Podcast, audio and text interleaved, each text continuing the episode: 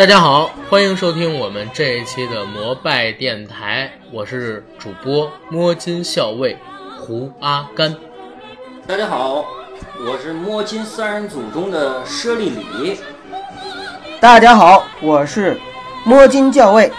九凯旋九胖子。今天呢，我们三位摸金后人和大家来聊一聊有关于祖上去掏坟掘墓的勾当，希望大家可以喜欢，对不对？两位，好，滚那我们开始。什么叫掏坟掘墓？我们是保护非物质文化遗产。对，最后全都上交给国家，对吧？啊考古的。嗯，考古对，考古这个词很好，考古保护文物，挖掘文物，好，嗯，好，那让我们进入今天的节目。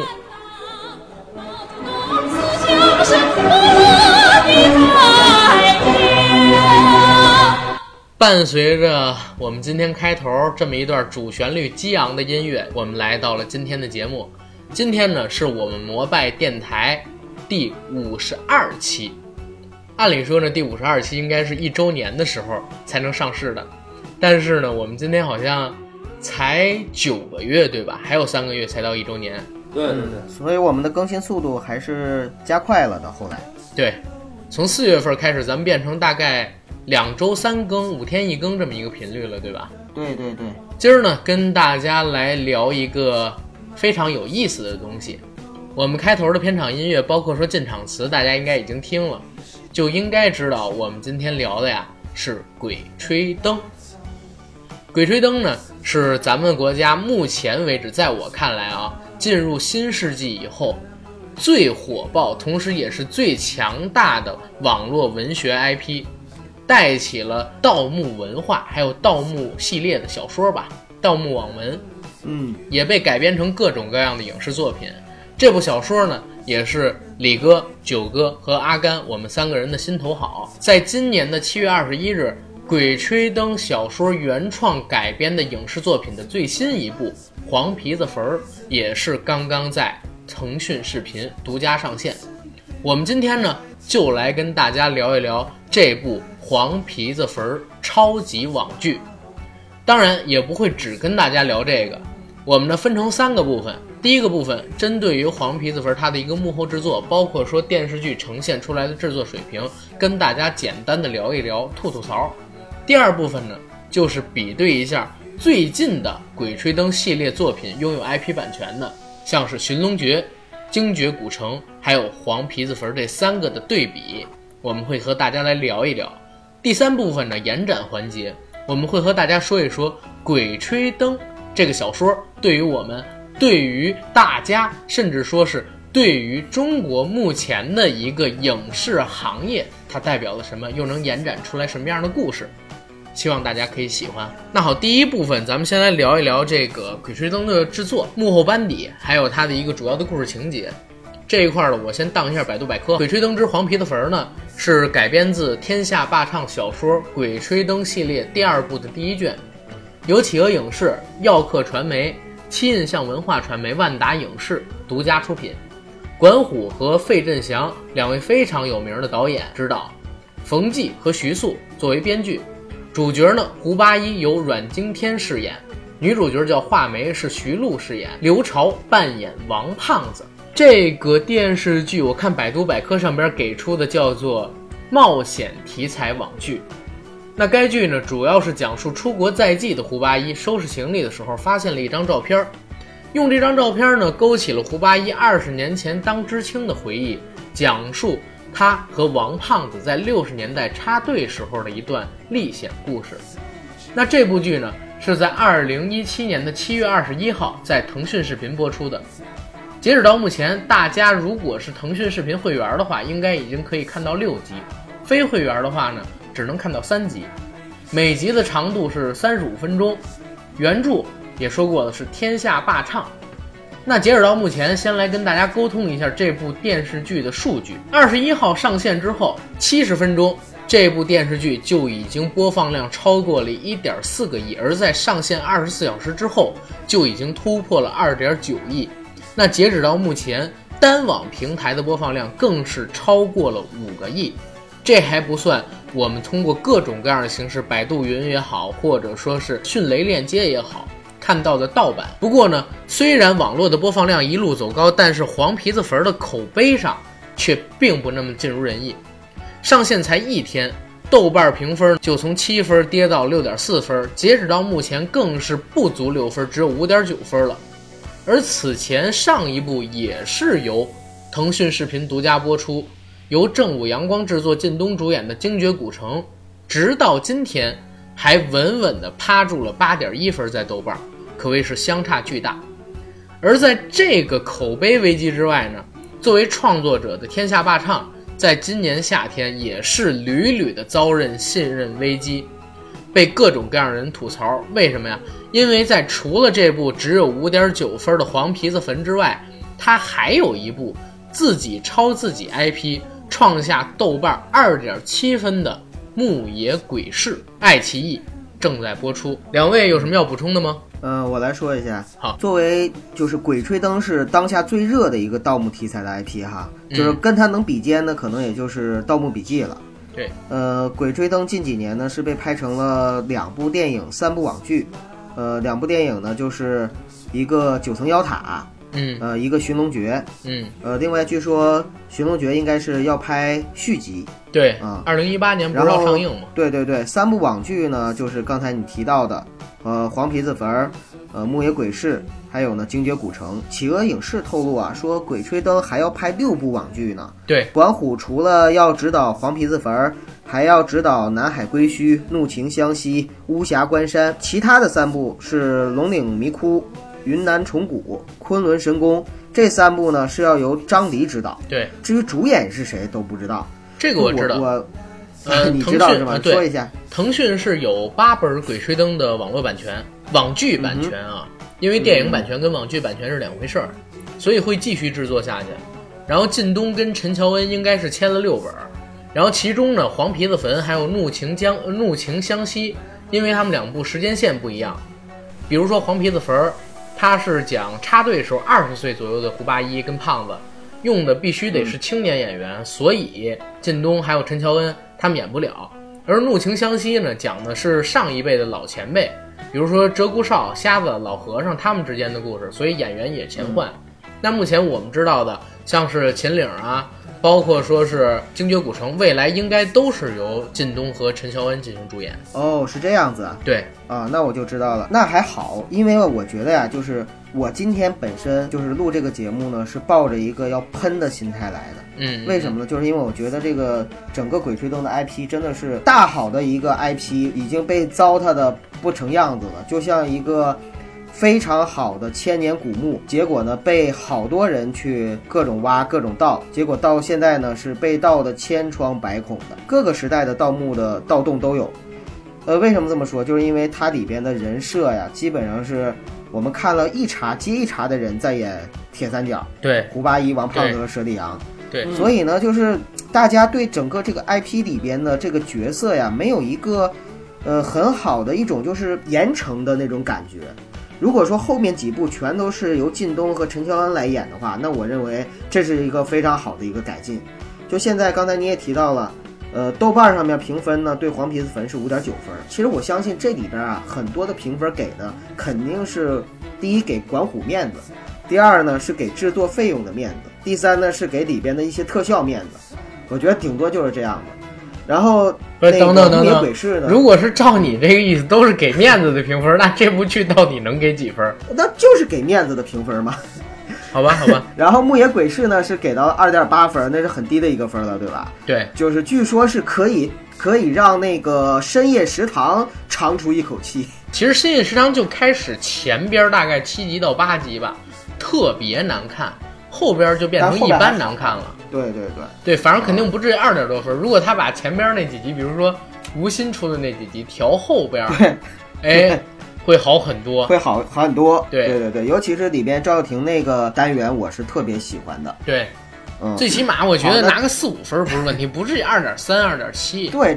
对，就我的话，赵又廷那块我都能打及格分，其实。嗯，嗯嗯嗯，好，接着说吧，就是牧野鬼是很低嘛，这个分数。那我我就不把它当成是《鬼吹灯》系列了，因为真的本身也是一个很糟心的，并且呢，它是属于是木野呃木野鬼市本身就是属于一个番外番外，啊，对对对，它是一个伪鬼吹灯题材的一个，而且呢，它用的是王大陆啊，本身就是一个很恐怖的演员啊，嗯就是一口能吞下孩子的这样很恐怖的演员。所以所以呢就灯嘛，他吹灯以，我 我觉得这里边啊，就是我非常看好的还是靳东和陈乔恩版本的《精绝古城》。嗯，所以呢，今天咱们聊黄皮子坟呢，大家见谅啊，尤其是黄皮子坟的呃粉儿，大家见谅。那我可能在这儿呢会多喷一喷这个戏。嗯，老底有什么要说的吗？黄皮子坟我只看了三集啊，实话实说，这三集是我下了很大的努力坚持下来看的。本来想看了第一集 就不不想看了，但是觉得抱着一个嗯。看下去吧，要录节目的心态，对对对对对对，李哥太敬业了。你把他给看哦了，对吧？把他看了，但是我的，嗯因为我是考虑到本身之前有嗯。正午阳光拍的这个《精绝古城》嘛，那么肯定两个剧要比较一下，是吧？所以没有比较就没有伤害。我是觉得《精绝古城》让正午阳光拍的啊，真是继承了说正午阳光的一个特点，就是注重细节嘛。嗯嗯那为什么我刚刚说我是坚持看完三集？其实我看第一集可能前二十分钟，十七到二十分钟那会儿我就不想看了，因为在这十七到二十分钟之间，发现了很多就是在细节上非常非常让人让人接受不了的。你比如我举个例子啊，开始的时候阮经天从睡觉的屋里边被王胖子叫醒，给了一个特写，那个烟应该是大前门。我相信啊，剧组可能是为了体现这个年代感和这个在北京嘛，他拍了一个大前门。但是如果按原著这边来看的话，那会儿应该是在八三年，北京已经不抽大前门了，都已经开始抽最普遍的烟就小鸟吧，或者说好多人不知道 Marlboro 什么叫小鸟，就非不是他们不抽那个，他们不是穷嘛，他们不可，能抽他 Marvel。他就抽小鸟吧，叫小鸟就是翡翠嘛、啊，那这是一点。然后接下来，胡八一开始回忆看了照片儿，好，那么这槽点就更多了。第一，我看到了一个《血色浪漫》里边的郑彤又出现了，虽然他的名字叫王胖子，但是从那个形象到那个眼镜儿，到他的说话的腔调，都给我感觉那完全是在模仿或者说复刻吧。《血色浪漫》里边郑彤那个角色的一个表演方式。那接下来，村支书带着人去去叫什么打东荒还是叫什么啊？反正去狩猎去嘛。好，那我看了远景，远景说狩猎里边有两条非常纯正的德国牧羊犬，在那个年代怎么可能呢？非常非常纯正的德国牧羊犬。那我们看原著也知道啊，燕子他们家那狗叫栗子黄。那所谓的栗子黄之所以取那大黄狗啊取那名就是一普通的一大黄狗嘛。所以你说在在这个内蒙啊，农村怎么可能有纯种的德国牧羊犬呢？这是一个，还有就是对这个这些主要演员的那个服装，我是觉得我实在是接受不了，尤其像那个燕子啊，那个燕子居然戴了一双毛线织的半指手套。我们那个年代，可能我们管半指手套叫霹雳手套嘛。那啊，那个应该是在八七年以后才出现的，怎么可能在六六八年李哥可以对对这段说说啊，因为李哥正好经历过那个时代。啊，玩霹雳，怎么可能在那个出现？而且他们 那燕子的衣服和这个胡八一的衣服，咱们说外衣啊，外衣都是那种现代的那种设计的，就类似一个棉的一个帽衫似的，在那个年代是不可能的，因为那个年代基本上就是军大衣和顶多就是狗皮大衣，因为那边冷嘛。所以我觉得这个细节就让我实在实在接受不了，而且还有一个就是有一个细节是他们在第二集到第三集之间，他们去这个看林人的小屋，我靠，那看林人那哪儿叫小屋啊？看林人那那比现在那比现在豪宅豪宅还豪宅、啊，小别墅，对，那就像村比村支部都都大了吧？那感觉。对对，而且那个给我感觉，就唯一一个不像就是内蒙东北很冷的地方那种那种感觉啊，全是大玻璃窗。我说你不怕冻死啊？单层玻璃，而且那个时代应该不是玻璃窗吧？呃，玻璃窗有肯定少，玻璃窗有，肯定是玻璃窗有这么穷的地方不应该都是什么纸糊什么的吗？窗户纸，对对对，窗户纸。那么东北是非常非常冷，他们是靠近，他们虽然在内蒙嘛，但是靠近黑龙江嘛，因为他们属于新安盟嘛，也是非常非常冷的。那王胖子跟胡八一 在床上睡觉的时候盖那么薄一被子，而且还基本不盖被子，就那么插着睡，这太不重细不注重细节有。炕啊，不是有有炕 是是，我有炕有炕炕，那个是非常暖和的。火炕火炕火炕，哎对对对，啊，阿甘，这个这个我是最有发言权的，因为我是东北人。嗯，我跟你说，就是即使有炕的情况下，在那个年代、那个时候，他不可能不盖被或盖很薄的被子去睡。那就是有空调，有空调。哎，这这个靠谱，这个靠谱。那接接着再来啊，接着再来，我现在是不是正式开喷啊？我觉得还有一个是考验考验他们观众智商的，你知道吧？那严重在考验观众智商，逮着那个黄皮子哈，黄皮子尿了泡尿，然后他们产生幻觉，在互相莫名其妙就打起来了。结果这敲山大爷呢，说是因为那个尿呢，呃，是能产生幻觉的作用，那你就离那个远点儿就完了。结果镜头一转，那小黄鼠狼放一笼子里边儿，就放桌子上，这这仨人就围着那桌子聊天儿。你不怕那个黄鼠狼再尿泡尿，你们再置换？你你是你是考验观众智商啊？你还是觉得你还是觉得你你们太聪明，对吧？还有一个细节就是这画眉啊。哎，画眉那姑娘不错，虽然在在原著里边她就是一名字，连出都没出来过。王凯旋看到画眉之后，那会儿眼镜儿没了，是吧？眼镜儿没了，在那个年代，你要是戴这个眼镜儿，你肯定是近视眼；你要不戴，你肯定不是嘛。结果这哥们儿眼镜儿都飞了，看了看，还说呢：“哎，这姑娘长得可漂亮。”我操，你你当我傻呀？你还是当谁傻？还是说你真不注重细节啊？看了三集吧，真是有点儿坚持不下去了。比较起来，我觉得正阳光要细节要注重的多了，因为从 这说的是细节嘛。之所以能让我坚持看下去的理由，也是因为最近被洗礼的哈，我真的不把它当成原著看，我就把它当成一个新故事看，可能还能给我带来一些新鲜的感觉，但是真是忍不下去。那其他的像所谓的王胖子为什么不是胖子，你们来喷一喷吧。好好，这是李哥的一个看法是吧？九哥，你看了这剧了吗？哎呀，看了一个开头，我没有李哥那么敬业，我看不下去，我就不看了。我我跟我跟你说，阿甘，就是我据我所知，你是呃没怎么看过原著的是吗？原著没有完完全的看完，但是啊黄皮子坟、精绝古城，然后包括是他们那那个被一个太岁就无限的长的那个太岁那集也啊看过，总之啊，你就看过这三本吧。我跟你说，阿甘，你是幸福的啊，你是幸福的，也是幸运的。为什么呢？因为第一，你没有李哥那么那么强的这个年龄感和代入感；你第二，你没有我这样就是东北的这样的一个代入感。所以对你来说呢，你看这个戏呢，就你可能有很多的地方呢就不会特别介意。就像李哥刚才嗯说的一些细节，你可能不会特别介意，你会对看这个戏的时候对，就就会就会更更更去，就是能够产生更好的这样一个好感。而对我们来说的话，真的就是里边有太多值得我们去喷，或者说，呃，不能叫值得我们喷啊，就太多的让我们忍不住想喷的地方了。就比如说，比如说刚才李哥说到的这个黄鼠狼那个尿，其实我们东北人啊，就是有东北五大家，就是那个狐黄白大柳灰，仙儿吧？呃，五大家也也有叫五大家，也有叫五大仙儿，其实就是嗯保家仙嘛。那么黄鼠狼它主要呢是就是黄仙儿，它是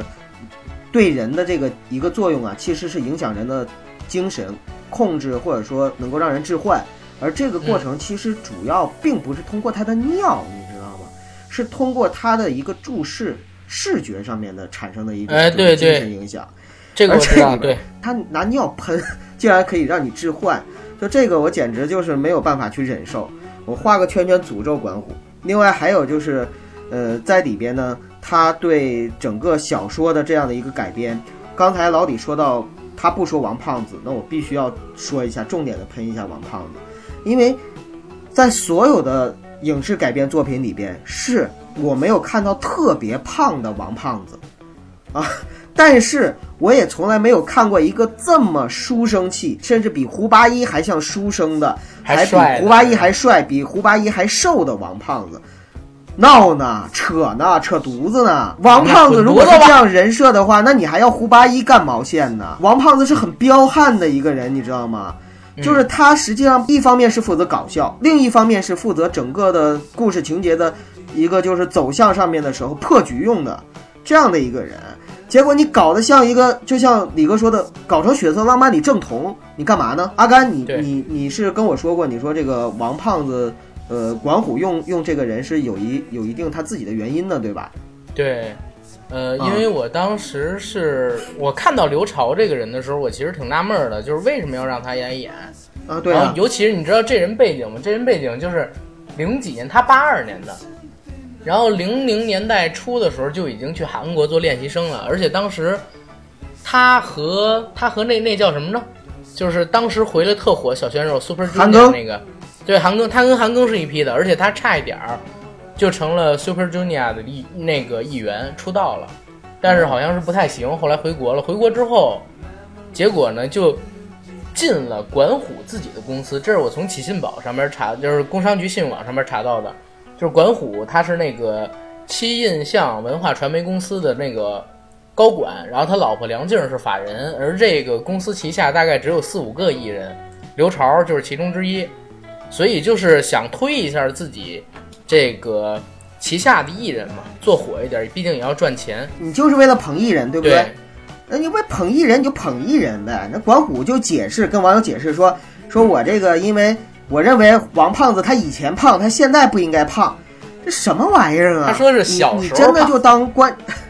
小时候胖，现在不胖，所以就虽然还叫王胖子，但是他他可以不胖。嗯，你这不就是在侮辱观众的智商吗？对，对呀、第一，在原著里边，他本身现在也是胖的，谁告诉你小时候胖，现在不胖了？然后，第二个是你要捧艺人，你你要真说我就是为了捧他，他是我旗下艺人，所以我让他演王胖子，我都能接受。这这年头谁不为自己谋点福利呢？对不对？但是你这又为自己谋着福利，你又就是既想立婊子，又想当牌坊，我永远都是最痛恨这种人的。既想当婊子又想立牌坊嘛。对啊，既想当婊子又想立牌坊嘛。所以说，管虎这个真的，第一，我认为他这部戏，呃，李哥刚才讲到很多地方那个细节是非常不尊重历史的，呃，就包括那个阮经天的口音我就不说了，王胖子这个我也不说了，呃，这个属于是不尊重原著。然后呢，那个德国牧羊犬呀、等等这些是不尊重历史。我觉得所有的这些其实说白了就是不尊重观众。因为他这部戏就是圈钱的戏，他就是想拍一部挣钱的戏，他自己公司的又推新人又怎么样？你不尊重观众，这样的戏有什么值得看的地方？我为什么要花钱去看？我为什么要去给他增加点击率？所以我觉得这部戏真的太不值得看了，不建议追了。啊，不建议追，非常不建议那个各位，尤其是原著党去追。两位都很牛逼，两位都很牛逼。咱们这个节目看来很危险，你知道吗？会不会一个电话打过去，打给各大播客平台，咱们节目立刻下线了？就跟第五十期聊聊小黄片和性喜，不是聊聊那个呃《人不为所往少年之三级片为我走过的日子》一样，已经被很多平台下线了。管虎导演看听了咱这节目之后，应该是在后几部请咱几个去当民俗顾问，拉鸡巴倒吧！我操！没事没事哎没事，没 我真希望管虎能告咱们这节目，真的，他告了咱就红了，你知道吗？没事没事，我跟梁姐关系挺好的。是啊？吗？是吗？梁姐啊，真的。啊，然后两两位都已经说过了吧？嗯这这块儿我来补几句，好吧？我是看了前六集，其实说实话，李李哥你应该看看前六集，不能只看前三集。这部电视剧后边三集其实比前边三集，尤其是比前第一集、第二集好特别多，真的好特别多。因为为什么？我先讲讲，我是很喜欢管虎导演的，像是在上个月我刚又把《黑洞》他以前拍的电视剧重拿回来看，《黑洞》《生存之民工》，这是他拍的两部算是神剧了，电视剧领域的都是豆瓣评分在八分九分这个级别的。那他之后又拍了什么《杀生》《斗牛》《老炮儿》，尤其是《老炮儿》跟《杀生》，我特别特别喜欢，我很喜欢这个导演的。听说他要导这个导这个电视剧吧，我还特地在今年的一月份就开始关注。上映前七月二十号当天，我去豆瓣上边写看那个评论，你都不知道，豆瓣就已经完全没法看了。好多人投钱儿应该是六个月、一年，甚至说是更早。就已经打了一分儿，嗯说是因为不是正午阳光拍的呀，不是靳东啊，主角是阮经天什么的。首先，我先说这群人是傻逼，为什么呢？还是那个，还是我说的那个观点啊。无论什么东西，你拍出来之后，你再评价；你看完了之后，你再评价。你别什么都没有，哎，对，这是咱们要抵制的啊！你不能没有论据，没有实际情况，你就没有发言没有发言权，你不能这么干的。没看就先评分，他又不是郭敬明，对不对？然后对，再有一个呢，你们不要笑啊，说是实话啊。然后再有一个是什么？好多人都认为正午阳光很牛逼，正午阳光拍得好。其实说实话，正午阳光在我看来没有拍出过任何一部神剧，他拍的都只能算是制作精良、认真的好剧，但不能说算是神剧。管虎之前的水平比正午阳光现在的任何一个导演，我觉得都要高。然后这部电视剧我在看了之后呢，我觉得可以聊出几个点。第一个点是什么？它定位肯定是偶像剧，可能制作方有多方的考虑吧。一，做成青春偶像，方便于推演员；再有一个，青春偶像剧适合让年龄低层次的孩子们去看。再有一点，它定位是什么？其实我跟李哥的那个想法不太一样，就是如果你看过《精绝古城》，又看了《黄皮子坟》的话，你会发现这个画面感、这个制作感，包括说里边的一些细节上，比《精绝古城》强太多了。这不仅仅是靠投资就能完成的，一定是要靠有好的团队，包括说导演他的水平才能完成的。你自己去看《黄皮子坟》，最起码前几期里边，它的摄影、它特效，然后包括说它的画面感，还有就是它对墓穴的一个设计，都很实，不是都很实，不是都很实 啊，都是比都是比制作不是嗯阿甘，对所以这个五点九分，其实我刚才说了，他给特效面子，给导演面子啊，对这都是啊。但是还有啊，我我们往后边再，就是管虎导演的电视剧，其实有一个怎么说，有一个共性，就是前期节奏都不太好，但是越往后看越好。他不是一个就是很善于把开端就弄得特漂亮的人。你看他的杀生啊，看他的斗牛啊，包括说老炮儿都是一样。在最开始这几档戏里，包括说电视剧啊，都是一样的，都是不是那么棒的。但是你越往后看越棒。那前三集我说一集比一集好看一点，然后后边三集就是第四集、第五集、第六集比前三集又有了一个进步。导演在接受采访的时候也说，这部剧是越往后看越好看，因为现在的网剧嘛，都是前边一定要好看，一个是为了评分，再有一个是为了蹭点击率，在前边先把口碑做最精彩、制作最大的都在前六集。但是呢，我觉得这部剧大家如果往后看，可能评分还会再起来，会越来越好看。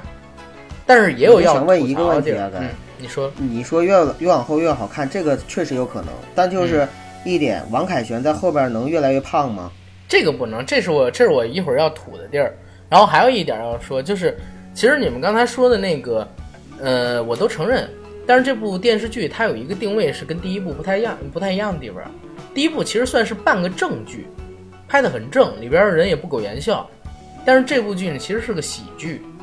尤其是像管虎找了大批量的群众演员去扮演东北本地的村民，然后他们的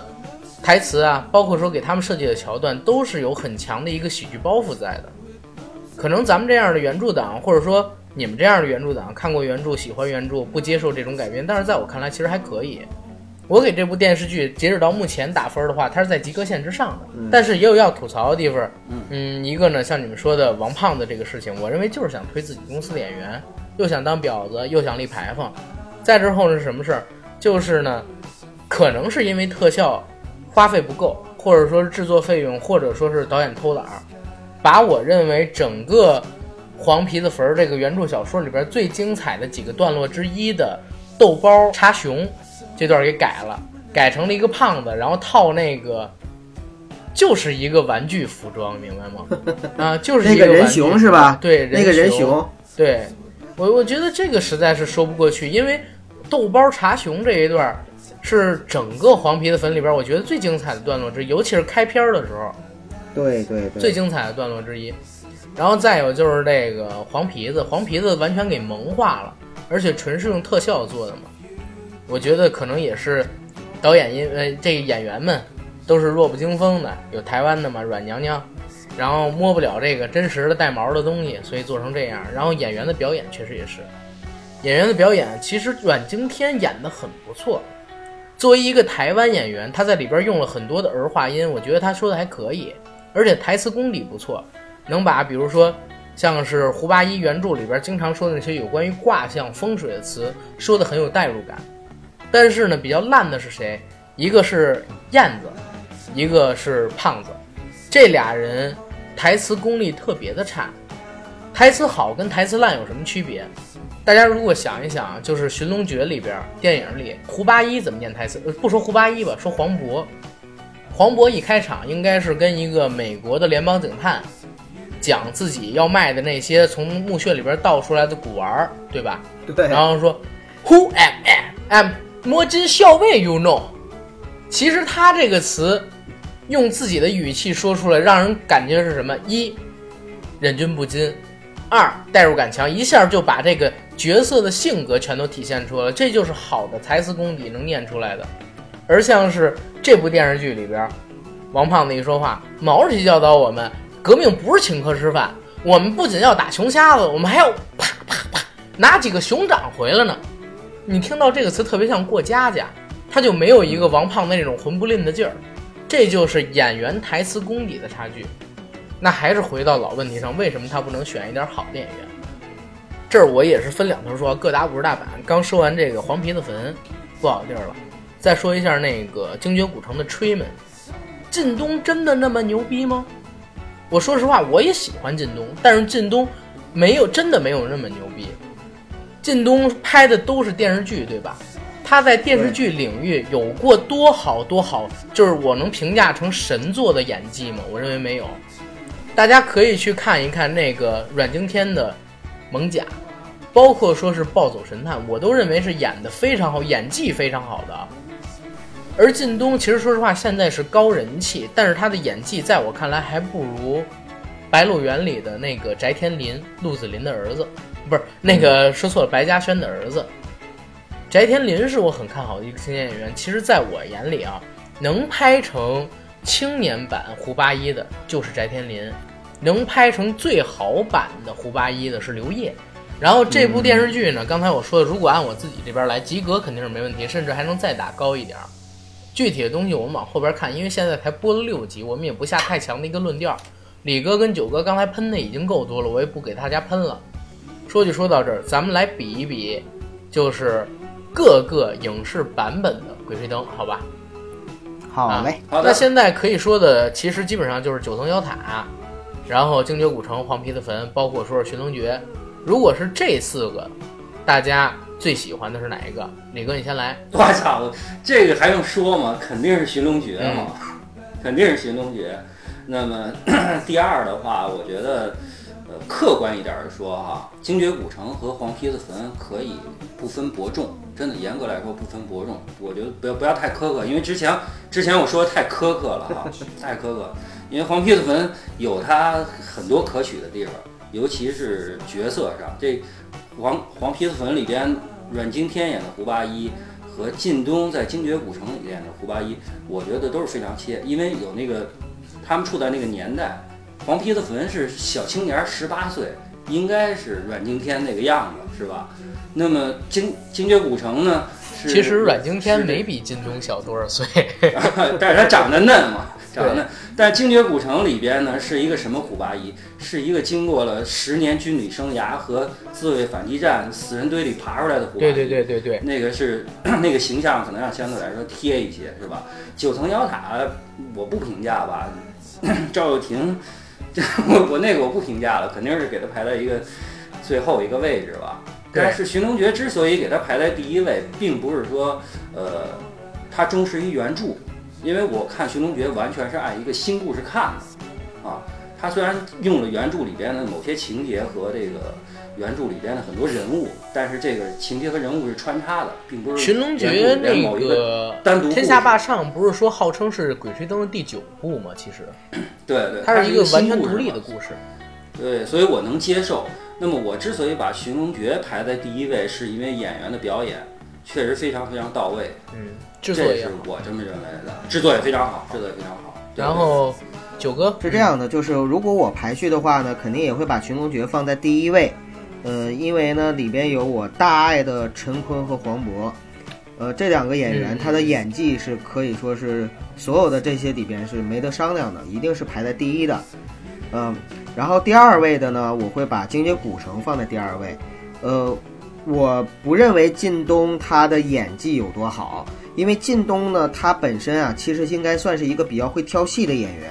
他在所有的戏里边给他的设定基本上都是霸道总裁，或者是非常正、非常漂亮的这样的一个身份，这太呃，不好能说霸道总裁，暖的人，设定都是比较暖，然后讨巧的角色，那我角色性格很讨巧。那我我的下半我的前半生里边那个就是比较的理性的那种了，当然了也是内暖的那种啊，内暖的那种，对，就是你看我我细数一下，就是他的几个角色啊，对。首先，那个伪装者里边是大哥，一直都各种照顾弟弟，对。然后很仗义，又有家国情怀。然后在这我的前半生里边呢，帮着一个什么都不懂的家庭主妇进化成职场精英，还各种追人，对不对？很容易有好感。然后呢，在那个《欢乐颂》里边，又演出了一个就是永远在你身边守护，而且我不求任何所得的一个大哥的形象，谭宗明。他的角色性格就很讨喜，对，所以嗯所以可能跟演技没什么太大的对，关系。所以靳东吧可以算是一切都是本色演出，可能他这个演员本身是大家很喜欢，但是其实他真的没什么突破，而且他演了很多角色，我认为在现实生活中都是很难见到的这种，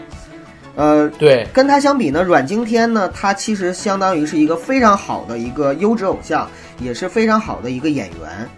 可以说，就你刚才说到的那些那些戏，他都在不断的去挑战角色。那从这一点上来说呢，就是对黄皮子坟呢，我是很认可阮经天的，但是我是不认可管虎对这个戏的一个改编，还有就是对整个他启用的这些演员，包括你刚才说到用到了很多东北的这些角色，我认为这些东北角色其实给我看起来的话，都是故意的去卖傻，就是装疯卖傻的那种。嗯，东北其实东北人啊是那种，就是你表面上大大咧咧、搞搞笑笑的，但其实骨子里面很精的。但是你在这个黄皮子坟里，你看到那些东北人，真的就是傻了吧唧的那种。其实他不符合东北人的设定，只符合的是，只不只符合是一般的南方人对东北人的设定，刻板印象。对刻板印象。呃，所以说，九爷是不是他那个口音不对啊？哎，口音都没法说。我跟你说，我们东北话是这样，因为他说的是辽宁口音，黑龙江口对音不是那样。东北人是这样的，就是一个东北人，他是可以呃瞬间区分这个人说的东北话是辽宁的，还是吉林的，还是黑龙江的。而内蒙大连老边湾的，我姓毕。内蒙古西内蒙古的那个东北边，还有就是整个的黑龙江，它其实说话的口音是几乎趋同的，是黑龙江口音的。而这里边东北人说的东北话，并不是东黑龙江话啊，这个我要我要强调一下。呃，作为一个黑龙土生土长的黑龙江人，我要去纠正。就是所以呢，就是我会把精绝古城呢排在第二位。虽然说我说了靳东不会演戏，呃，就是那个在演技上面，呃，没法跟阮经天比啊，但是我还是会把精绝古城排在第二位，因为。呃，我是觉得正午阳光它作为这个制作电视剧的现在的一个非常好的一个品牌，它制作的在细节上面确实值得称道的。然后呢，在呃九层妖塔和黄皮子坟，我都会可能并列在最后吧，因为他们在人设上面、选角上面，赵又廷和阮经天的选角真的真的这个不是一个很用心的选角，一定是有幕后的利益在里边的这个选角。我阿甘，我甭管就是说管虎之前拍过多少神剧，那他又不是你爸爸，对不对？就是不是说他生下你了，他以后所有的东西都全是好的，你说是不是？所以说他就算以前拍过多少神剧，他在这部剧剧上面都不值得人称道，那就是不值得人称道。啊，所以我会把黄皮子坟和九层妖塔，呃，九九九层妖塔并列在最后面，这是我的一个排序。然后如果是我的话啊，呃，肯定寻龙诀是在第一嘛，因为我我我特别特别喜欢就是黄渤跟舒淇，而且陈坤在寻龙诀里特别帅，胡子一蓄出来，然后披风一甩，跟他们老外一样，而且制作也好，真的就是特别特别棒的商业片儿，放到国际上也不丢人的那一种对。再之后呢，我会把精绝古城放在第二，然后呢，呃，咱们的黄皮子坟放到第三，但是呢，黄皮子坟跟精绝古城之间差了十万八千个九层妖塔。他们两个虽然差别不大啊，差距不大，他们俩，对他们俩差距不大，中间差的也就十万八千个九层妖塔，就是这么一个水平。这是我给这四部电影、四部作品的一个排序。那现在跟大家推荐的是什么呢？就是明年，哎，我们的《寻龙诀二》就要上映了，大家可以关注一下。呃，还阿甘，还是原班人马吧，还是原班人马，寻龙诀二啊，那就好。原班人马还还好是原班人马就好啊。对对都没，怎么老。那就好，那就好。来，咱们来说一说这个《鬼吹灯》吧。比对这块儿，说实话没什么意思。鬼吹灯，嗯然后我先聊一聊我今天在网上看到的有关《鬼吹灯》的两个评价，好吗？我觉得这个很有意思的，真的很有意思。好的，首先啊，书中不是提到吗？《鬼吹灯》这本小说说到清末，所谓的第一高手张三链子将这个十六字阴阳风水秘术里边的十六字全卦写好了，对不对？然后又撕毁一半儿，就是为了体现亢龙有悔，赢不可久。故事最好的结尾莫过于就是没有结尾。全书《鬼吹灯》成了以后分成八卷儿，有沙漠，有冰川，有海底，有草原，东北、内蒙、云贵川、藏南、海西域无所不至。实则呢是地域暗合了八荒的数字，地理呢又暗合了八卦之理，正是十六全卦的一半儿。名为《鬼吹灯》，实则写的是艺术。第二部更是化八卦为四象，用龙、鱼、人、鬼衬托地、水、火、风。哎，大家觉得有意思吗？呃，这个评价非常的好哈，嗯，也很专业，确实是这样。然后后边还有一个是什么？他说南海归墟的那一卷儿，讲到了震惊百里的卦象，也不是一般的网络小说能歪歪出来的。我看《鬼吹灯》的时候，那天下霸唱还没有写后四卷，但当时觉得第一，那么年轻的人是写不出周易八卦这么深的道理的；第二，大约文革时期的各种语言，这个人信手拈来，什么弗拉基米尔同志，什么莫洛托夫鸡尾酒，还有他和王胖子表演俄国电影，让薛里阳，然后唱林总命令往下传，这绝对不是一个七零到八零年代的生人可以熟悉的。作者呢本身知道这些典故，他认为是可以的，但是很难套的这么自然。想来这本书背后可能有高人指点。这是我今天看到对《鬼吹灯》我觉得最有意思的啊两个评价，因为要做这个节目的准备嘛，所以我说也是让两位看过全本原著小说的来分析分析这个评价以及你们对《鬼吹灯》的一个看法。呃，那我先来吧，好，嗯九爷先来。因为就是整个原著，我是先看的《鬼吹灯》，然后再看的《盗墓笔记》。嗯呃，那么其实也是有过一个对比，可以说《鬼吹灯》从第一本的时候就把我吸引住了，然后我是整个完整的把《鬼吹灯》是从第一本到第八本完整的看了一遍，这样有系统性看的。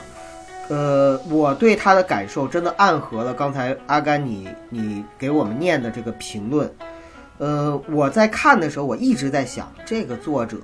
他背后以前他们是不是真的就盗墓世家，或者说他是不是真的就有过类似的一些经历在里边？对要是完全没有生活的话，你能把这个东西写成这样的，我觉得他真的是个神。就他写这个东西写的是比很多网络的 YY 小说要要牛逼强太太多了。啊，因为它里边有很多的历史和生活在里边，还有就是八卦、周易的这些知识在里边，而这些东西并不是说我随便的靠想象力我就能够把它写得很好的，因为它一定是需要有一个非常好的知识底蕴和背景在里边的，啊、它里边关于知青的时代背景是整个的。呃，应该说在人设上面吧，就是知青的时代背景是整个贯穿了八本小说的这样的一个风格。然后呢，他使用的这个盗墓题材开创了中国的一个先河。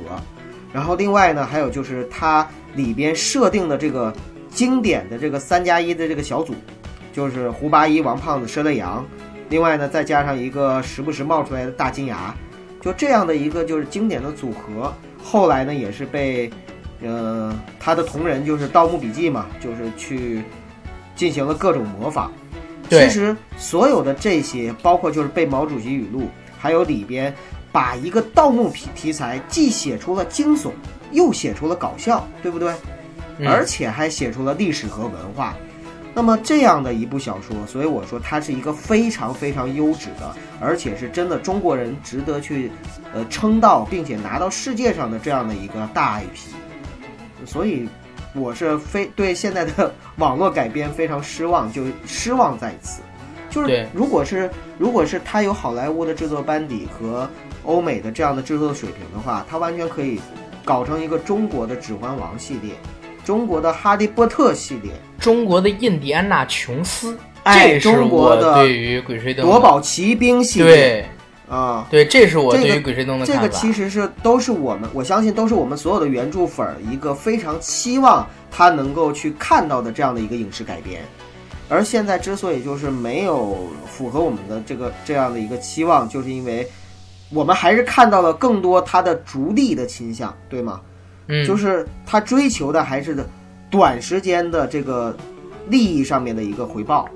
他还是还是为了追求这个，所以这个是对我来说，呃，我还是更希望这个 IP 能好下去嘛。而且，呃，在这我也多说一句题外话，就是如果拿《鬼吹灯》跟《盗墓笔记》来比的话，我真的认为，呃，中间还是差着层次，就是《盗墓笔记》照《鬼吹灯》中间还是差了十万个啊绝技，对吧？绝技十万个绝技还是等于零，那你说的跟没差没啥所以他们俩差别不大嘛。是不大，因为什么呢？因为在《盗墓笔记》上面呢，可以说在商业的商业上面来说呢，运作价值南派南派南派三叔是青出于蓝而胜于蓝了，对呃，但是从整个的文学造诣上，还有就是整个的这个对，这个上面的话，我认为就是其实《鬼吹灯》还是要呃略胜一筹的。对盗墓笔记》其实相当于更更类似于是一个呃玄奇小说，就是。哎哎，对对，呃，玄奇小说，它是为了猎奇，然后并且呢是有各种那个那个包袱和套路去勾着观众，说白了，他在调戏观众啊读者，不好意思，调戏着读者，然后勾引着读者。读读者看那个《盗墓笔记》，更像看的是一个，更像在吸粉儿，就是更像是有瘾，然后不断的去往那坑里跳。但是呢，《鬼吹灯》不是，《鬼吹灯》真正是在用文化去吸引着有文化的读者。所以，我们所有看过《鬼吹灯》原著的人都是很有文化的啊！大家，包括我们的听众，你们都是很有文化的哦。所以，《鬼吹灯》我还是评价很高的。那么，李哥呢？作为，呃，呃，作为那个时代出生的人，你你你对《鬼吹灯》有什么看法？鬼吹灯跟跟那个时代出生的人没有太大关系。鬼吹灯，因为盗墓题材最最具代表性的就两本嘛，一个是天下霸唱的《鬼吹灯》，还有一个就是三叔的这个《盗墓笔记》。如果按照说呃完整的看下来啊，那我严格来说我应该先看的是《盗墓笔记》。那为什么先看《盗墓笔记》呢？就是刚才九说的啊，因为《盗墓笔记》本身它比较玄写的，勾人。但是整本看下来，我在在他设的无数个坑里边去享受这个这个 毒品的快感的时候，但到结尾，对对对，说实话我很失望，因为挖的坑太多，他填不了了嘛。而且看完之后给人的感觉就是他不是一个现实世界，就我们生活在这个世界里边发生的事儿，太悬了些的。那《鬼吹灯》呢？看完了之后呢，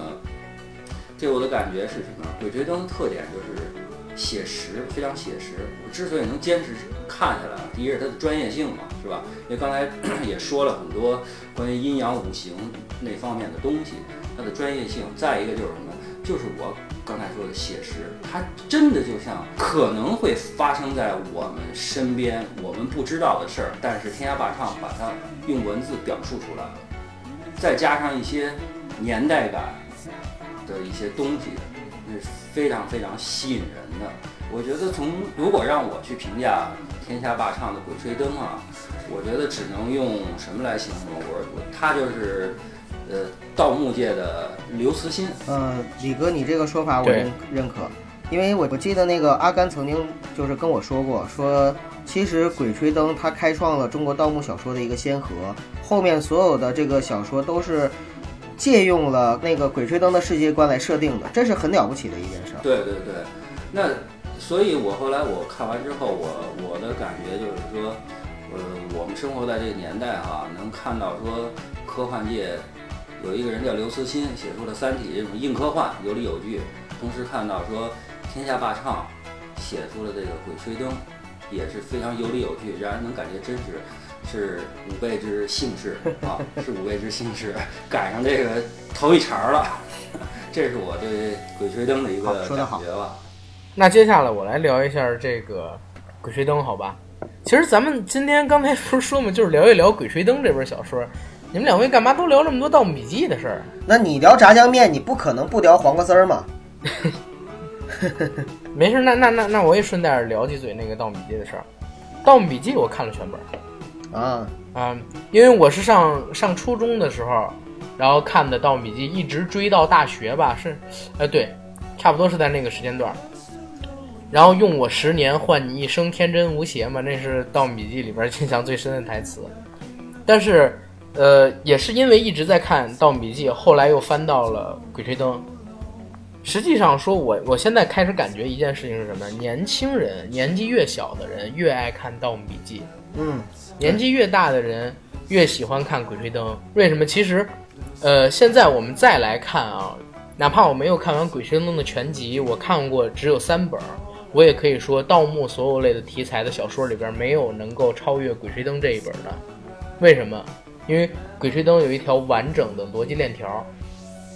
而且它也可以自圆其说。《鬼吹灯》整个小说，它从前到后，呃，虽然有一点点啊，结尾的时候稍显力度不足，但是从前到后基本上是在一个水平线上的，该填的坑也都给你填上了。对，但是《盗墓笔记》不是，《盗墓笔记》是三叔的脑洞特别大，但是到最后的时候呢，他因为脑洞太大了，好多坑挖了填不上，因为作者本身的能力跟水平也在一块儿嘛，他就没办法，只能强行给你收结尾。现在各种出番外，为什么我说年轻人会喜欢读《盗墓笔记》？《鬼吹灯》跟《盗墓笔记》的区别在于哪儿？《鬼吹灯》是强逻辑，《盗墓笔记》是强人设。什么叫强逻辑？就是你所有《鬼吹灯》的情节，如果大家详细的看啊，一本到八本，然后连起来看，包括说哪怕被切割成各种不同的段落，它都是可以经得起推敲的。从前到后，承前启后是一样的。但是呢，《盗墓笔记》不是，《盗墓笔记》它是强人设，通过人物之间的关系去把你拉进去，然后让你一直追着这个小说看。塑造人物，它其实比《鬼吹灯》要强，《鬼吹灯》一直到最后只塑造出了两个人物，一个是王胖子，一个是大金牙。申里阳，包括说胡八一，其实塑造的都没有特别完美，对，特别引人，都没有。但是《盗墓笔记》他把吴邪、温油瓶他们盗墓就是设计的特别好，而且再分析两个小说不同的地方是在于哪儿？《鬼吹灯》你看完了之后，因为它是强逻辑嘛，强逻辑重情节，你会说哦，这一整套流程完，原来盗墓是这样的。但是《盗墓笔记》不是，《盗墓笔记》因为它是强人设、弱情节，或者说情节经不起太强的推敲，它会造成一个什么像一用特别多的玄幻的东西，去给你强行开外挂，让你接受里边不合常理的东西，对不对？而且《强行》给你开外挂论在里边。呃，对对对，呃，这个咱们不说，哈哈。这九哥你很危险。然后，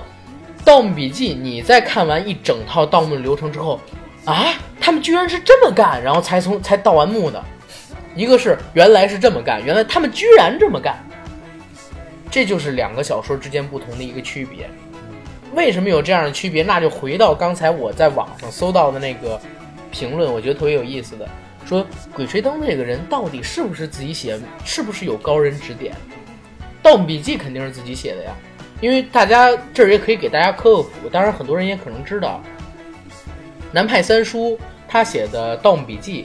其实在最开始的时候是《鬼吹灯》的同文书、同人小说。为什么呢？当年是在《鬼吹灯》的贴吧里，呃，南派三叔是一个喜欢看《鬼吹灯》小说的书迷，自己写了一些原创的同人小说，发表在贴吧里，当时叫《鬼吹灯之七星鲁王墓》。所以大家如果看《鬼吹灯》跟《盗墓笔记》的话，会发现同样有一个胖子，然后呢，盗墓类用的东西都很像，很像，很像，然后人设在开始阶段也差不多。闷油瓶出现之前，就是因为他开始的时候是同人小说，后来呢，在贴吧里边大概发了有几十张，或者说被顶的特别高，因为那个帖子被顶的特别特别多，然后引起了那个编辑的注意，网络小说编辑的注意，然后找他说你要不要单独写一本小说，我们和你签约，这是《盗墓笔记》的由来。而现在呢，这个帖子还在《鬼吹灯》贴吧里，被所有《鬼吹灯》的书迷当成是南派三叔一辈子的耻辱柱，时不时就拿出来鞭挞一段儿。南派三叔自己好像还删除过这个帖子，但是最后被吧主又给恢复了。那其实从这儿我们就能看出来，《盗墓笔记》其实在整个世界观上都是借鉴的《鬼吹灯》，那怎么可能说青出于蓝而胜于蓝呢？在商业上，对不对？先来者已经替你啊，对，商业上肯定是因为我说过，《盗墓笔记》它是强人设嘛，特别容易推演员，所以为什么靳东演这个精绝古城造成的影响力没有杨洋，没有李易峰，《盗墓笔记》影响力那么大，就是在于这儿。而且，虽然《鬼吹灯》我只读了几本啊，但是我觉得它有点像，怎么说呢？像一个真实发生过的野史。对，而《盗墓笔记》，你去看这本小说，它就真的只是个小说而已，它就真的只是个小说而已。现在网上有非常多的人说，呃，《鬼吹灯》文笔好，情节好，然后不是，呃，《盗墓笔记》比《鬼吹灯》情节好，文笔好，但是实际上你经过细细推敲的话啊，就是。呃，我们把一个词叫什么？这种盗墓类的小说，或者说冒险题材类的小说，设计这种，呃，宫殿类的场景的东西，对不对？它要有一个空间感。《盗墓笔记》的空间感是很差的，但是《鬼吹灯》的空间感特别好。如果你就是比如说啊，我印象最深的，我看那个黄皮子坟是在是在大学的时候，当时是在我大姨家里看的实体的小说。我在看这个黄皮子坟，我用了一个下午。这个下午的时间里边，我一边看这个小说，脑子里边就一直在想这个墓道的结构。我发现，哎，我操，你能把这墓道的结构想出来的，你可以把这个墓道的结构从头至尾想出来的。《鬼吹灯》它每一部小说都是从进墓道开始，到每一重机关、每一个关口、每一个房间，都写的特别明，人进去特别敏。而是《盗墓笔记》呢，而《盗墓笔记》呢，就是从进了这个墓穴开始，就各种的给你跳情节、跳情节、跳情节，于是导致你只能自己脑补这里边到底是什么样的，可能猜起来还有偏差。这就是文笔上空间感的一个想象，而且还有这个一个完成度，还有顺畅度、严谨度，《鬼吹灯》都比《盗墓笔记》强。《盗墓笔记》就是输在哪儿？可能是南派三叔真的没有这个高人指点，因为我始终觉得啊，《鬼吹灯》一定有一个高人指点的，专业的名词术语、专业用的东西，包括说整个世界观体系太完美了，几乎就没有任何弱势跟缺点。但是《鬼吹灯》有了这些，它才能做到这样。而《盗墓笔记》完全是照搬的《鬼吹灯》的人物设定，所以它在细节呀，包括说严谨程度方面，就越来越失真，尤其是到后面越来越失真，纯粹就变成了玄幻小说。那文本的顺畅度，包括说结局，我们也刚才一开始就说了，《鬼吹灯》从头至尾大致是在一个水平线之上的，而《盗墓笔记》到越写到后来越飞，越写到后来越飞，飞到作者自己根本都完不了这个窟窿的一个程度。飞到最后，南派三叔自己都进医院了。南派三叔已经进了，对，都成精神病了，对吧？但是也是来说啊，这两部小说其实都挺不错的，跟现在网络上的这个，呃，什么《择天记》，来呃什么呃舞动三乾生三坤，世十里桃花，还有什么，呃，对对对，比起来要强太多了，真的要强太多了。尤其是南派三叔，其实说实话啊，他后期写的什么《藏海花》之类的，文笔上进步了好多。其实已经超过《天下霸唱》了，而《天下霸唱》还在原有的基础上原地踏步。但是啊，我们说的已经到后期了，在这两部小说的一个创作时期里，包括说这两部小说的一个整体的艺术成就，肯定是《鬼吹灯》要更高一些。对，肯定要更高一些。就好像《鬼吹灯》是茶，它值得细细品，但是你《盗墓笔记》就是一罐可乐，你喝完了很爽，但是你品不出它后续的味道了。呃，《鬼吹灯》其实任何一本，你们认可我这个说法吗？呃，《鬼吹灯》任何一本你单拎出来你都可以看，但是如果是《盗墓笔记》的话，你要随便单拎一本看，你可能会看得云山雾罩的，尤其越往后越是这样。我记得原来那个看《鬼吹灯》的时候啊，就是我看的不是实体书嘛，看电子书，就到最后啊，天下霸唱他曾经写了一段儿他的随笔，嗯，当时好像他说就是《鬼吹灯》这个系列，其实他还可以再写八本，但是好像是因为版权的原因，还是因为字数的原因，就不往下写了嘛。其实《鬼吹灯》，我觉得就这八本来说，到最后没有一个太正式的结尾，就是去美国嘛，还能再接着写下去。但是盗墓啊，但是但是到了美国，什么时候回国，实在是什么时候接着往下写。对呀、随时都可以回国嘛啊，盗墓最后盗墓笔记》，它最后世界观铺的太大了。太悬了，主要是那不是。你想人不死，然后引到永生的秘密，然后又引到就是，呃，当年的某那个道大人物青铜门望求不死的大人物，对，就这这个东西就已经很难再往下写了，也不敢再往下写了，再往下写，编辑也肯定不让往下编了，审稿的时候肯定就不让过了。这个这个东西没没法往下说的。然后咱们回到《鬼吹灯》吧，好吧，聊太多《盗墓笔记》了，聊一下这个《鬼吹灯》。哎，你们觉得《鬼吹灯》设计的最好的地方是在于哪儿？这个小说最最好的地方？我认为最好的地方是这个铁三角的一个设定，还有就是它整个的一个知识体系，就是就是那个摸金校尉，他的这样的一个设定。当然了，它是有历史背景的嘛，呃，就是曹操。然后另外呢，还有就是他对于摸金、呃搬山，然后寻龙问绝这一套这个知识体系的设定，我觉得这个是非常好的，也是最它最宝贵的一个财富吧。好，李哥呢？你觉得但《鬼吹灯》最好的地儿在哪儿？我我其实我觉得除了刚九说的那些啊，因为那是些硬的东西嘛，呃，鬼吹灯还有一个讨巧的地方，它讨巧的地方就是什么？它虽然说是上下两部八个故事嘛，但每一个故事我之前也说了都可以独立成章，那你随便拿出来一个故事，你都可以看进去。其实这里边一个最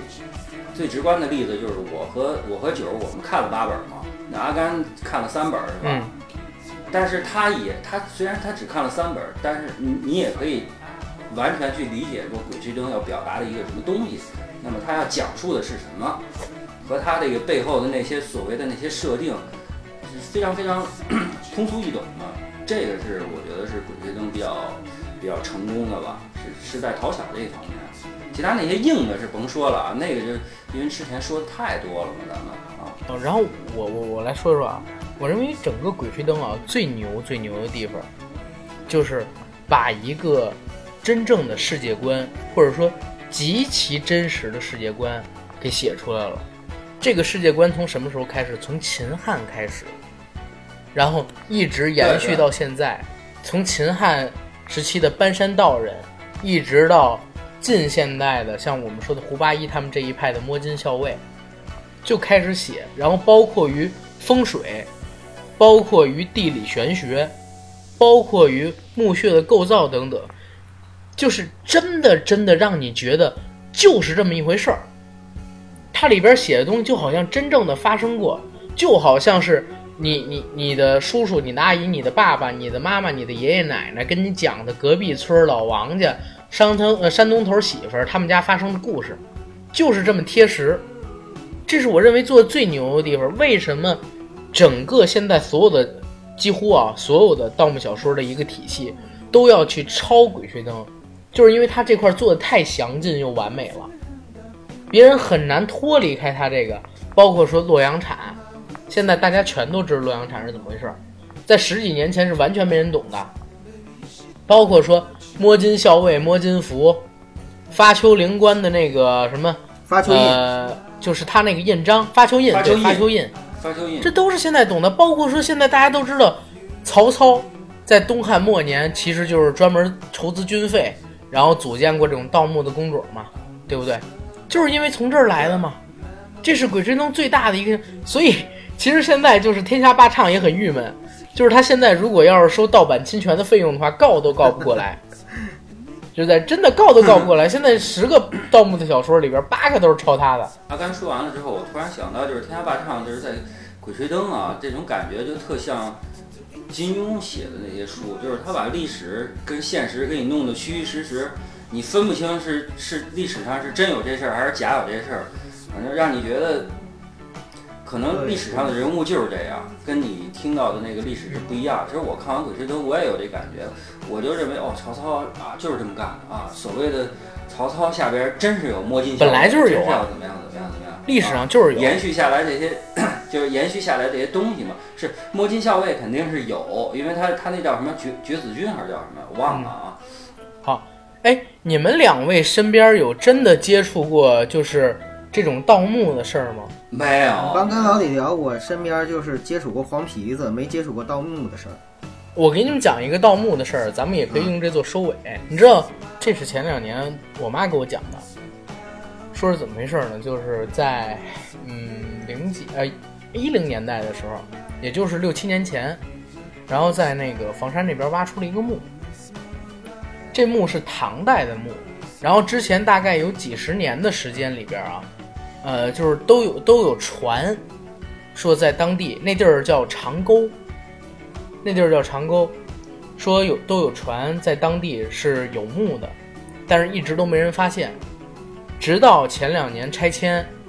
要在当地盖一个高速路，还是盖一个什么地质公园啊，或者说影视小镇之类的，拆掉了当地的一个果园，在拆这个果园的时候，发现了一个墓，这个墓呢是一个唐代的墓。里边不仅是有各种官储，还有就是各种机关暗器。但是有意思的地儿在哪儿呢？这个墓是被盗过的，而且有盗洞。你们知道那盗洞才多大吗？拳头那么大，六十公分全全都这么大个儿。直径，不是直径得怎么着也得直径五十到六十公分吧？他人得够他肩膀。这个墓当时开的时候，然后呢，我奶奶他们是在附近的，他们是去看着。嗯，那个盗洞，据他们回来描述说，还没有一个饮水机的桶那么宽，明白吗？这个盗洞是怎么发现？之前一直有，但是以为是什么呃动物盗的洞，直到从这个墓进去之后，发现棺材呀什么的都已经被翻开过了，然后找找找找到那个墓室上边有一个洞，那个洞往外通，正好是通到山外那个洞的，应该是在十几年前、二十年前就已经挖过的，所以大家想啊，就是一个饮水机桶才有多宽。然后是什么人能通过这个饮水机桶大小的一个墓道一边挖一边往前走，然后挖到墓室里边去，而且就是一条路啊，中间是没有经过什么乱七八糟的东西的。我在听到这，对我在听到这个新闻的时候，我在想，哎，这个盗这个《鬼吹灯》里边其实是讲了很多有关于这种东西，好多盗墓的人都会缩骨，对不对？好多盗墓的人都会缩骨，他们打的盗洞都很细很小，为什么？一个是大了容易引人发现，再有一个细小容易碰到，呃就不会不容易碰到机关，而且寻金点穴，呃，叫分金定穴，这个功夫可能真的也是存在的呀，要不然怎么可能就通过一个上边是果园的，果园已经盖了几十年了，怎么能通过这个果园就知道下边有一个墓，而且就用一条墓道，中途也没有岔路，直接就到就能挖到墓主人的墓室里边去，对不对？我相信这样的事情在全国啊，咱们国家一定有很多很多很多，因为中国历史上就是一个喜欢厚葬的国家，厚葬的民族，都是大家觉得人生在世可能不过百十来年，但是死后才是能够永久的，所以很多人中国造房子喜欢用木头嘛，就是木头几十年就坏了，但是呢，墓葬都是弄得特别特别的严实，用特别特别呃特别特别多的石料啊、钢筋水泥啊什么的。但是活着人住的都是木头房子，这就是中国人的想法嘛。那这样的墓道，这样的墓穴，这样的呃已经被盗墓贼挖过的，在全国指不定有多少呢。那盗墓这个门派，这四个门派，摸金校尉、发丘中郎，然后搬山道人、卸岭力士这些门派，是不是真正存在过呢？杨伟有想过吗？哎这个就留给大家去讨论吧，因为我觉得我们说什么都不是都不是权威的，只能说中国的历史长河里边有太多的奇人异事，对，太多未解之谜了。中国的大地上面埋藏了太多太多的历史，太多太多的宝藏。对，你看，咱们的夏朝应该是将近五千年前，对吧？嗯，对，五千多年前，夏朝就已经有了，已经有朝代了，而且还挖出过夏朝的王城，多恐怖！五千年的时间，现在我我们自己觉得可能二十年、三十年的一个时间，世界的变化就会很大。那在过去几百年前、几十几几百年、几十年，就会有一次王朝的更替，一次财富的重新分配。那他们经历过的事情，并不比我们少，而且更多，甚至可能。就阿甘，其实我就曾经在读很多书的时候，我就曾经想过一个问题，就是其实朝代的更迭呢，在呃后来呢是越来越快的。对，然后呢，在在一开始的时候啊，就是比如说夏商西周那个时候，往往就是一个朝代呢，它能够就是更迭很多年，甚至上千年，就是几百年的历史，至少要有几百年的历史啊。比如说像夏朝，大概是在呃公元前呃二十一世纪到公元前十六世纪，那就是大概是五六百年的历史。就在五六百年的历史中啊，它一个朝代是非常持久的。那么在这个五六百年中，其实人们能够形成什么样的一个文化，能够形成一个什么样的传承，那是一个很可怕的事情，或者说很值得人去思考的事情。你想，咱们建国到现在不过才六十多年，那我们就已经形成了几代人很很强大的一个就是一个文化体系在里边。买房的需求，对啊，要是五六百年的历史里边的话，人会形成一个什么样的？而且在那个时代变化很少的。对，它不像现在就是日新月异的一个变化。那个时候一辈子可能一个人一辈子的生活里边，他会就是从生到死，他可能都是在一个村子里。呃，从生到死，他可能都是在用一套传统的东西在继承，并且几代人可能都继承的是一样的东西。那么在那样的时代里边，会流传下来什么东西呢？那我觉得那些东西真的挺着迷的。我我有时候对历史的东西，对中国的历史太神奇了，咱们是所有的国家里边啊，就是中国历史特别神奇。我们是目前所有的国家里，应该是历史传承的最久的了，对不对？对呀、某种意义上，我们延文绵了明古国四大文明古国，只有中国其实是一脉相承下来的。其实跟我们这个儒家文化有很强的一个关系，我们一直中央集权制也是有很强的关系。如果不是因为这两点，很有可能就像印度一样断代，像埃及一样断代，像古巴比伦一样消失掉。对的，嗯，中央集权制有的时候是坏事儿，但是有的时候也是好事儿。嗯嗯，好吧，咱们怎么聊到这儿了？今天节目到这儿吧，好吧，越聊越飞。嗯。好，嗯，中国的历史太久了，留给大家去遐想？中国历史是中国人的，我认为是一个非常非常值得骄傲的宝藏，对能够从历史中挖掘出太多太多东西了。对，所以各位华夏儿女、炎黄子孙，大家真的要好好学习，努力爱国吧。对，努力爱国。嗯，我操，咱们节目安全了，